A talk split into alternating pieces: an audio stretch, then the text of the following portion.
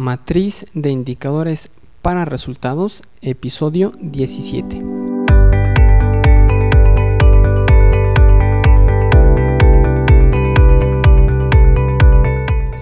Muy buenos días a todos, bienvenidos a este nuevo episodio del podcast de la matriz de indicadores para resultados.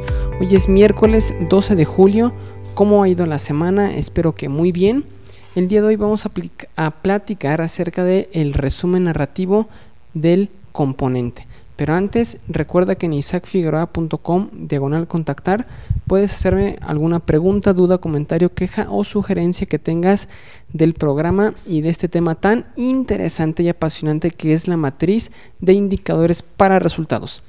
Pues vamos a comenzar. ¿Qué son? Con la definición de los componentes. Bueno, recordemos que los componentes son los bienes y servicios que el programa presupuestario entrega a la población objetivo.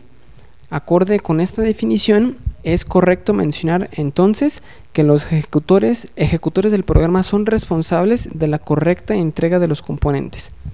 Y la hipótesis, como veíamos en el episodio anterior, es que si la población objetivo recibe estos componentes y, y si se dan los supuestos a ese nivel, entonces se logrará el propósito. ¿Sale? Entonces, Básicamente lo que, lo que tienes que recordar es que los componentes son los bienes y servicios que entrega el programa a la población objetivo.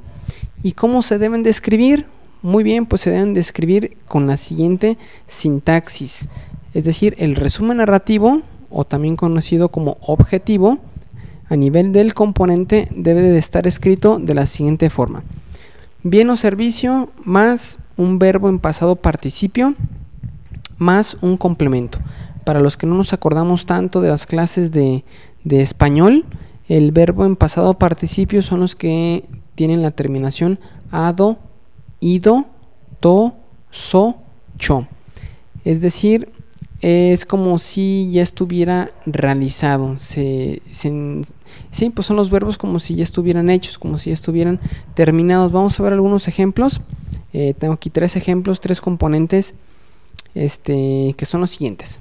El primer ejemplo es campañas de vacunación contra el dengue realizadas en las zonas con alta marginación.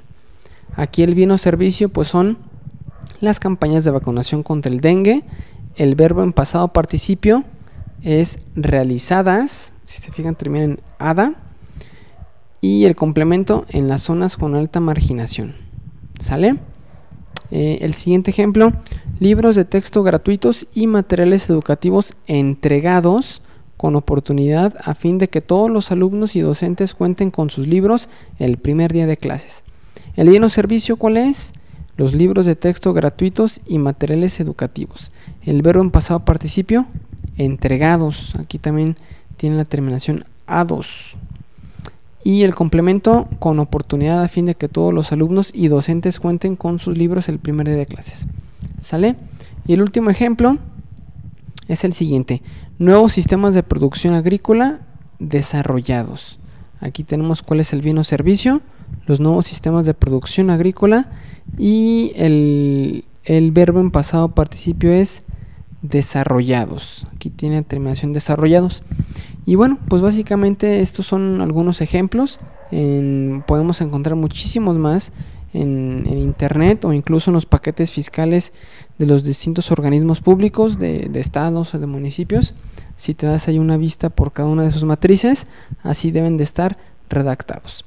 Muy bien, pues es todo por el día de hoy. En las notas del programa les dejo los links a los episodios anteriores que hemos tenido dentro del ciclo de la metodología de marco lógico y pues todo es todo por el día de hoy.